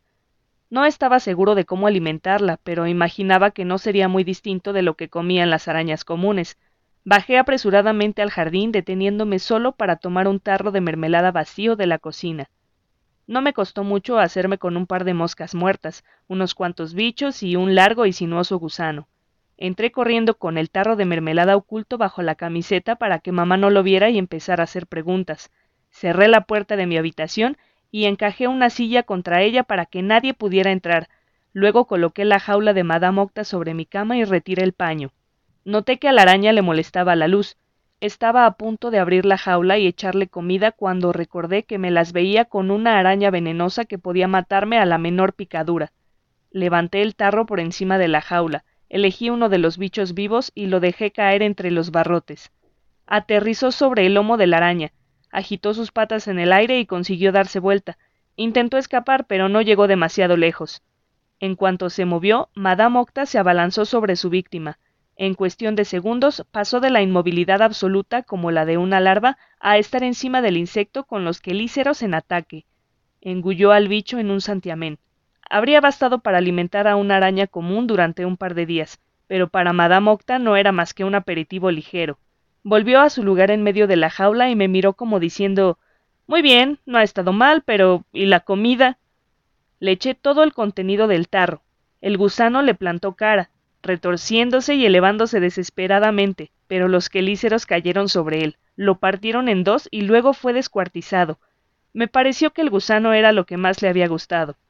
Se me ocurrió una idea y fui a buscar mi diario, que estaba debajo del colchón. Era mi más preciada posesión, y gracias a que lo escribo todo en él, ahora puedo contar esta historia. De todas formas, la recuerdo casi de memoria, pero siempre que me bloqueo no tengo más que abrir el diario y comprobar los hechos. Abrí el diario por la última página y escribí todo lo que sabía sobre Madame Octa, lo que el señor Krebsley había dicho de ella durante el espectáculo, los trucos que sabía hacer, la comida que le gustaba, Señalé con una cruz sus alimentos preferidos y con dos cruces los que la apasionaban. Por el momento, solo el gusano. De este modo iría aprendiendo la mejor forma de alimentarla, y qué debía darle como premio cuando quisiera que me demostrara sus habilidades. A continuación, le subí un poco de comida de la nevera, queso, jamón, lechuga y lomo ahumado. Se lo comió todo. Al parecer iba a estar muy ocupado intentando alimentar a aquella repugnante señorita. La noche del martes fue terrible. Me preguntaba qué pensaría el señor Krebsley cuando se despertara y encontrara mi nota en lugar de la araña. ¿Haría caso de mi advertencia o vendría en busca de su mascota? Era posible, puesto que ellos dos se comunicaban telepáticamente. Podría seguirle la pista hasta mí. Pasé horas sentado en la cama con los brazos formando una cruz sobre el pecho. No estaba seguro de que aquella cruz fuera a servir de algo. Sabía que en las películas funcionaba, pero recordaba habérselo comentado una vez a Steve y él dijo que la cruz por sí misma no era eficaz, que solo funcionaba si la persona que la utilizaba era en verdad buena. Sobre las dos de la madrugada me quedé por fin dormido. Si el señor Krebsley hubiera venido, yo habría estado completamente indefenso, pero afortunadamente cuando me desperté por la mañana no había indicios de que él hubiera estado allí, y Madame Octa seguía en el armario. Me sentí mucho mejor el miércoles, sobre todo cuando me asomé por el viejo teatro y vi que el circo de los extraños ya no estaba.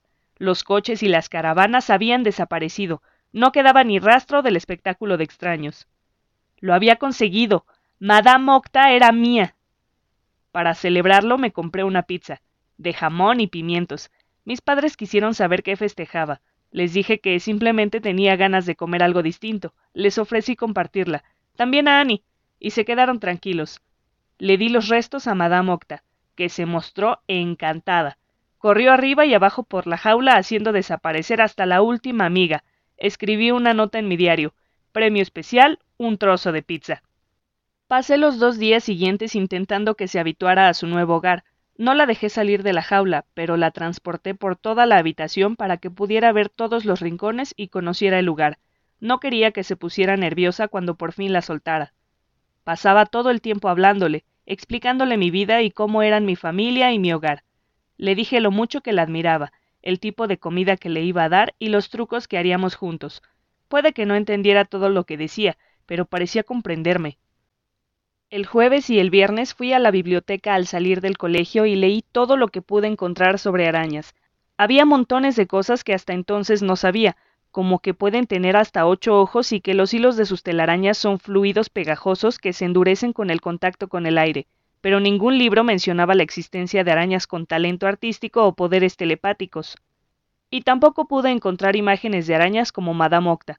Parecía que ninguno de los autores de esos libros hubiera visto una igual, era única. Cuando llegó el sábado decidí que había llegado el momento de dejarla salir de la jaula e intentar algunos trucos. Había practicado con la flauta y era capaz de tocar bastante bien algunas melodías sencillas. Lo difícil era transmitirle pensamientos a Madame Octa mientras tocaba. Me iba a resultar muy complicado, pero estaba convencido de que lo conseguiría. Cerré puertas y ventanas. Era sábado por la tarde. Papá estaba trabajando y mamá se había ido de compras con Annie. Estaba completamente solo, así que si algo salía mal sería solo culpa mía y yo sería el único en sufrir las consecuencias. Coloqué la jaula en el centro de la habitación. No había alimentado a Madame Octa desde la noche anterior. Imaginé que no querría colaborar atiborrada de comida. Los animales también pueden ser perezosos igual que los humanos.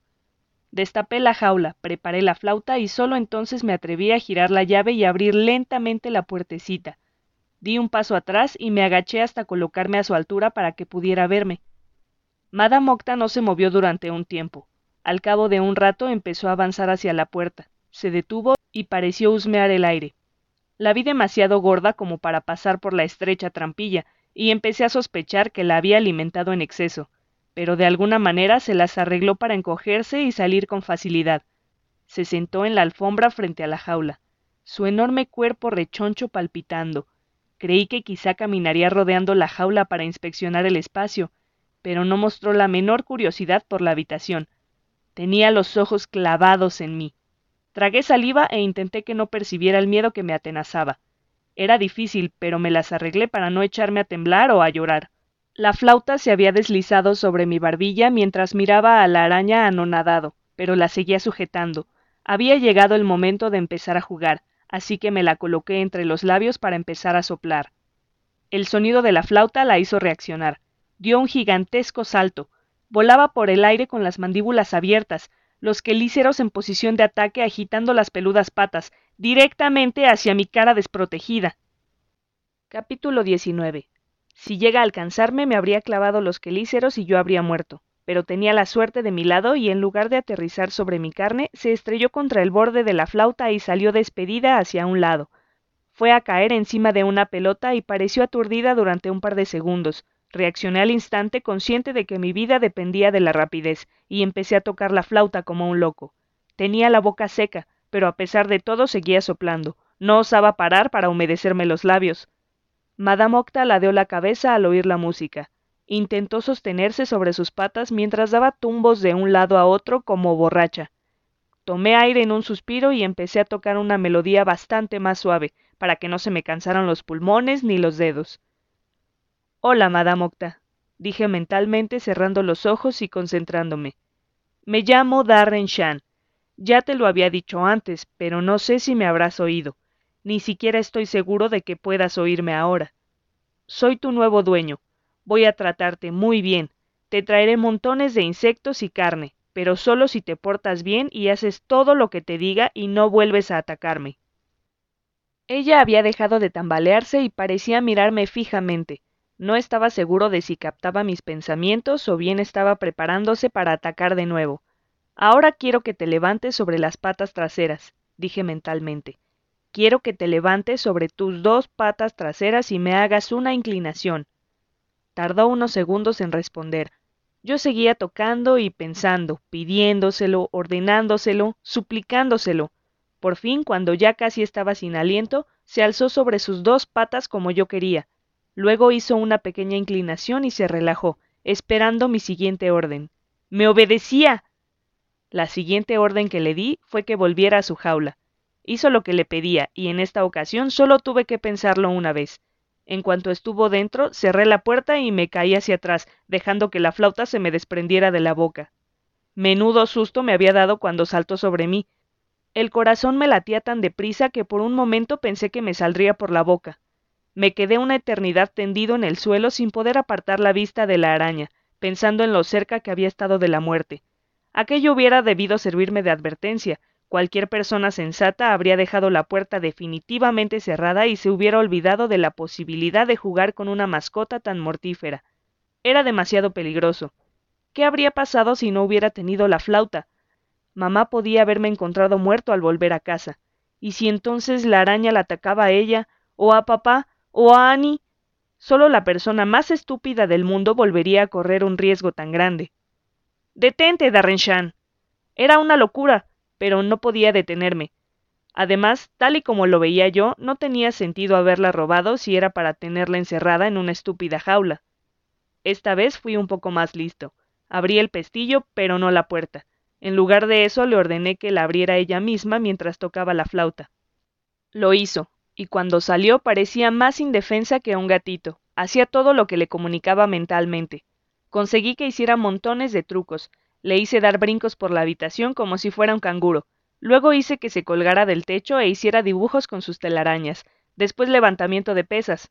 Un boli, una caja de cerillas, una canica. A continuación le ordené que se sentara en uno de mis coches a control remoto. Lo puse en marcha y parecía que fuera ella quien estaba conduciendo. Estrellé el coche contra una pila de libros, pero a ella la hice saltar en el último momento para que no se hiciera daño. Jugué con ella durante toda una hora, y habría seguido gustoso el resto de la tarde, pero oí que mamá llegaba a casa y sabía que le parecería raro que no saliera de mi habitación en todo el día. Lo último que deseaba era que ella o papá se entrometieran en mis asuntos privados, así que volví a meter a Madame Octa en el armario y troté escaleras abajo intentando actuar con naturalidad. ¿Estabas escuchando un disco arriba? preguntó mamá. Tenía cuatro bolsas llenas de ropa y sombreros que estaba desenvolviendo sobre la mesa de la cocina en compañía de Annie. No, dije. Me ha parecido escuchar música. Estaba tocando la flauta, expliqué como de pasada. Ella dejó lo que estaba haciendo. ¿Tú? preguntó. ¿Tú tocando la flauta? Sé tocar, dije. Tú misma me enseñaste cuando tenía cinco años, ¿recuerdas? Lo recuerdo, contestó y se rió. Y también me acuerdo de cuando cumpliste los seis y me dijiste que las flautas eran cosa de niñas. Juraste que jamás volverías a acercarte a una. Me encogí de hombros como sin darle importancia. He cambiado de opinión, dije. Ayer, al volver del colegio, me encontré una flauta y me preguntaba si aún me acordaría de tocar. ¿Dónde la encontraste? En la calle. Espero que la hayas lavado antes de metértela en la boca. No quiero ni imaginar cuánta gente la habrá chupado antes. La he lavado, mentí. Qué bonita sorpresa. Sonrió, me acarició la cabeza y me dio un empalagoso beso en la mejilla. ¡Eh, quita! protesté. Te nos vas a convertir en un Mozart. Ya lo estoy viendo. Tú tocando el piano en una enorme sala de conciertos, con un bonito traje blanco, tu padre y yo en la primera fila. Sé un poco realista, mamá, dije con una risita. No es más que una flauta. Cosas más raras se han visto. En este caso sería demasiado raro, se burló Annie. Le saqué la lengua a modo de respuesta. Los dos días que siguieron fueron fabulosos. Jugué con Madame Octa siempre que tuve ocasión. Le daba de comer todas las tardes.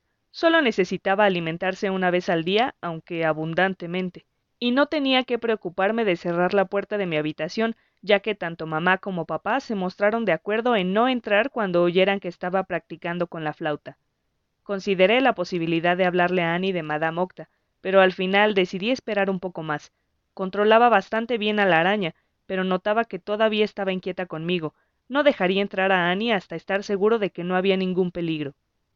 A lo largo de la semana mi rendimiento en el colegio mejoró, y también mi récord de goles.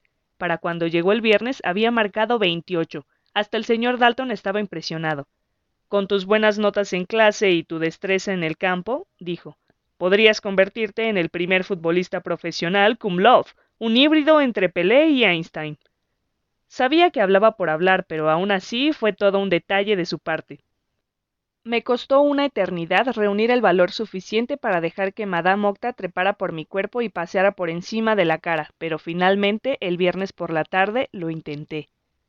Toqué la canción que mejor sabía interpretar y no permití que la araña empezara a moverse hasta que le hube comunicado varias veces que era exactamente lo que quería que hiciera. Cuando me pareció que ambos estábamos preparados, le di la orden y empezó a trepar por la pernera de los pantalones. Todo fue bien hasta que llegó al cuello. Notar en la piel aquellas patas largas, delgadas y peludas casi me hizo dejar caer la flauta. De haberlo hecho hubiera podido considerarme persona muerta, pues ella estaba en el lugar perfecto para hundir sus quelíceros. Afortunadamente conservé la serenidad y seguí tocando. Siguió trepando por encima de mi oreja izquierda hasta llegar a la cabeza, donde se detuvo a descansar. El cuero cabelludo me picaba justo donde estaba ella, pero fui lo bastante sensato como para no intentar rascarme. Me observé en el espejo y sonreí. Parecía una de esas boinas francesas. Hice que se deslizara por mi nariz y que se descolgara secretando el hilo con el que formaba la telaraña. No dejé que se introdujera en la boca, pero sí que se deslizara de un lado a otro como lo había hecho con el señor Krebsley, y conseguí que me hiciera cosquillas en el mentón con las patas. Pero no permití que se entretuviera demasiado, no fuera que me echara a reír y se me cayera la flauta. Cuando la devolví a su jaula aquel viernes por la noche me sentía como un rey, como si nada pudiera salir nunca mal, como si mi vida entera fuera a ser perfecta. Me iba bien en el colegio y en el fútbol y tenía una mascota por la que cualquier chico hubiera dado todo. No me habría sentido más feliz si me hubiera tocado la lotería o hubiera heredado una fábrica de chocolate. Entonces, naturalmente, fue cuando todo empezó a ir mal y el mundo entero pareció desmoronarse a mi alrededor. Capítulo 20 Steve vino a verme el sábado por la tarde a última hora. No habíamos hablado mucho durante la semana. Era la última persona a la que esperaba ver. Mamá le franqueó la entrada y me llamó desde abajo. Al llegar a mitad de la escalera lo vi. Me detuve un instante y le grité que subiera. Me rodeó curioseando por mi habitación como si llevara meses sin pisarla. Ya casi había olvidado el aspecto que tenía esta habitación. No seas tonto, dije. Estuviste aquí hace un par de semanas. Parece que haga más tiempo. Se sentó en la cama y me miró. La expresión de su rostro era solemne y melancólica. ¿Por qué me has estado evitando? preguntó en voz baja. ¿Qué quieres decir? dije fingiendo que no sabía de qué estaba hablando. No me has hecho el menor caso en las últimas dos semanas, dijo él. Al principio no era evidente, pero cada día pasabas menos tiempo conmigo. Ni siquiera me escogiste para jugar con tu equipo el partido de baloncesto el jueves pasado. No eres muy bueno jugando el baloncesto, dije. Era una excusa muy poco convincente, pero no se me ocurrió nada mejor. Al principio estaba confuso, dijo Steve, pero luego vi todo claro. La noche del espectáculo de extraños no te perdiste, ¿verdad? Te quedaste por ahí, en el palco probablemente, y viste lo que sucedió entre Burhurston y yo. No vi nada de eso, le espeté. ¿No? preguntó. No, mentí. ¿No viste nada? ¿No me viste hablando con Burhurston? No. Y tampoco. Mira, Steve, le interrumpí, Sea lo que sea lo que pasó entre tú y el señor Krebsley es asunto tuyo. Yo no estaba allí, no vi nada, no sé de qué me estás hablando, y ahora sí, no mientas, Darren, dijo. No estoy mintiendo, mentí. Entonces, ¿cómo puedes saber que estoy hablando del señor Krebsley? preguntó. Porque. me mordí la lengua. Solo he dicho que estuve hablando con Burr Hurston, sonrió Steve. Si no estabas allí, ¿cómo sabes que Burr Hurston y el señor Krebsley son la misma persona? Me derrumbé y me senté en la cama junto a Steve. De acuerdo, dije. Lo admito, estaba en el palco. ¿Qué llegaste a ver y a oír exactamente? preguntó Steve. Todo. No alcancé a ver lo que hacía mientras te chupaba la sangre ni a oír lo que te decía, pero aparte de eso, todo, concluyó Steve con un suspiro. Esa es la razón por la que has estado evitándome, porque dijo que yo era malvado. En parte, dije, pero sobre todo por lo que tú dijiste. Steve, le pediste que te convirtiera en vampiro. ¿Qué habría pasado si lo hubiera hecho y hubieras venido a por mí? La mayoría de los vampiros empiezan atacando a las personas más cercanas, ¿no? En los libros y películas sí, dijo Steve. Pero esto es diferente. Esto es la vida real. Yo nunca te hubiera hecho daño, Darren. Puede que no, dije. Y puede que sí. La cuestión es que no quiero ni saberlo. No quiero que sigamos siendo amigos. Podría ser peligroso. ¿Qué ocurriría si encuentras a otro vampiro y éste accede a concederte lo que pides? O si el señor Krebsley tenía razón y eres realmente malvado y. No soy malvado. gritó Steve, y me tumbó en la cama de un empujón, saltó sobre mi pecho y me clavó los dedos en la cara. Retíralo. bramó. Retíralo o me obligarás a darte la razón, te arrancaré la cabeza y. Lo retiro, lo retiro. chillé. Steve se había abalanzado pesadamente sobre mi pecho, el rostro enrojecido y lleno de furia. Hubiera dicho cualquier cosa con tal de quitármelo de encima. Permaneció sentado sobre mi pecho todavía unos segundos. Luego soltó un gruñido y se apartó hacia un lado. Yo me incorporé sofocado, frotándome la cara en el lugar de la magulladura. Perdona, mustió Steve. Me he pasado de la raya, pero es que estoy trastornado. Lo que me dijo el señor Krebsley me dolió, y también que tú me ignorases. Eres mi mejor amigo, Darren, la única persona con quien realmente puedo hablar, si perdemos nuestra amistad, no sé qué haré. Se echó a llorar. Me lo quedé mirando unos instantes, desgarrado por el miedo y la compasión. Luego lo más noble de mí se impuso y le pasé el brazo por encima del hombro. Ok, ok, mira, está bien, dije. Seguiré siendo tu amigo. Vamos, Steve, deja de llorar, ¿ok? Lo intentó, pero necesitó aún un buen rato para contener las lágrimas. Debo de tener un aspecto estúpidamente ridículo dijo por fin sorbiendo por la nariz. No digas tonterías, dije. Yo sí que soy estúpido. Debería haberme quedado contigo. Fui un cobarde. En ningún momento me paré a pensar lo que pudiera pasarte. Solo pensaba en mí mismo y en Madame. Puse la cara de disgusto y dejé de hablar. Steve me miró con curiosidad. ¿Qué ibas a decir? preguntó. Nada, dije. Solo he chasqueado la lengua. Él soltó un gruñido. Mientes muy mal, Shan. Nunca has sabido mentir. Dime qué era lo que ha estado a punto de escapársete. Le miré la cara con detenimiento, preguntándome si podía o no explicárselo. Sabía que no debía hacerlo, que solo me traería problemas, pero sentí pena por él. Además necesitaba contárselo a alguien. Quería mostrar mi maravillosa mascota y los fantásticos trucos que éramos capaces de hacer. ¿Sabes guardar un secreto? pregunté. Por supuesto, resopló. Este es importante. No puedes contárselo a nadie, ¿de acuerdo? Tiene que quedar entre nosotros. Si se te ocurre hablar, tú hablarás de mí y el señor Cretley, remató Steve sonriendo. Me tienes atrapado, no importa lo que me digas, sabes que no podría delatarte aunque quisiera. ¿Cuál es ese gran secreto? Espera un minuto, dije. Salté de la cama y abrí la puerta de la habitación. Mamá, grité. ¿Sí? Su voz apagada me llegó desde abajo. Estoy enseñándole mi flauta a Steve chillé. Quiere aprender a tocarla, pero no nos molestes, ¿ok? Ok, respondió. Cerré la puerta y sonreí a Steve. Él estaba perplejo. ¿Tu flauta? preguntó. ¿Tu gran secreto es una flauta? En parte, contesté. Escúchame, ¿te acuerdas de Madame Octa, la araña del señor Krebsley? Pues claro, dijo. No le presté demasiada atención, pero supongo que nadie podría olvidar una criatura así, con aquellas patas peludas. Mientras hablaba, abrí la puerta del armario y saqué la jaula. Los ojos le hicieron chiribitas al verla. Luego los abrió como platos. No será lo que estoy pensando, ¿verdad? preguntó. Eso depende, dije destapando la jaula. Si lo que estás pensando es que se trata de una araña mortífera con mucho talento, entonces sí. Por todos los demonios. gritó sofocadamente y casi se cae de la cama del susto. Es una. una. ¿De dónde las. Caray. Yo estaba encantado ante su reacción. Me coloqué junto a la jaula como un padre orgulloso. Madame Octa reposaba al fondo, inmóvil como siempre, sin hacernos el menor caso ni a Steve ni a mí. Es imponente, dijo Steve acercándose a rastras para verla mejor.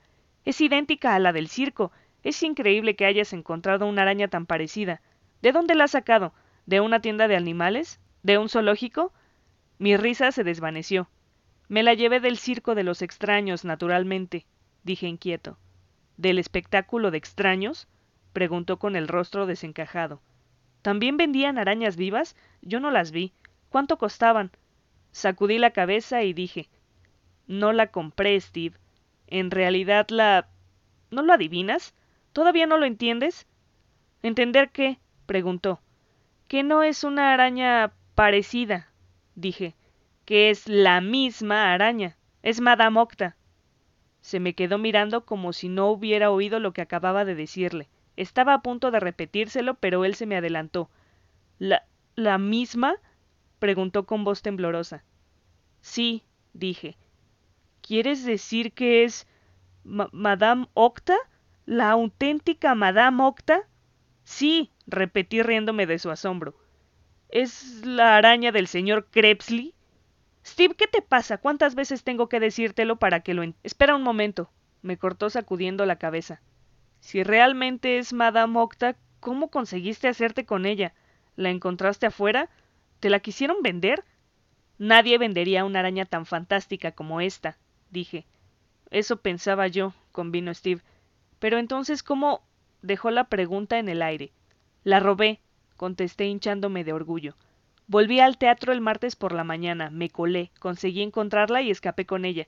Le dejé una nota al señor Krebsley diciéndole que si intentaba recuperarla le explicaría a la policía que era un vampiro. Tú, tú, tú, balbucía Steve. Se había puesto pálido y parecía a punto de desmayarse. ¿Te encuentras bien? pregunté. Eres un imbécil de remate, rugió. Estás loco, idiota. ¡Ey! le grité molesto. Estúpido, anormal, cretino. chilló. ¿Te das cuenta lo que has hecho? ¿Tienes la menor idea de lo serio que es el problema en el que te has metido? ¿Sabes que tienes un problema verdaderamente grave? ¿Cómo? pregunté aturdido. Le has robado su araña a un vampiro, gritó Steve. Le has robado a un muerto viviente. ¿Qué crees que hará cuando te atrape, Darren? ¿Crees que te dará unos azotes en el trasero y te dirá que escribas cincuenta veces no robaré? ¿O que se lo dirá a tus padres para que te castiguen sin salir? Estamos hablando de un vampiro. Te cortará el cuello y alimentará con tu cadáver a la araña. Te despedazará y. No, no lo hará, dije tranquilamente.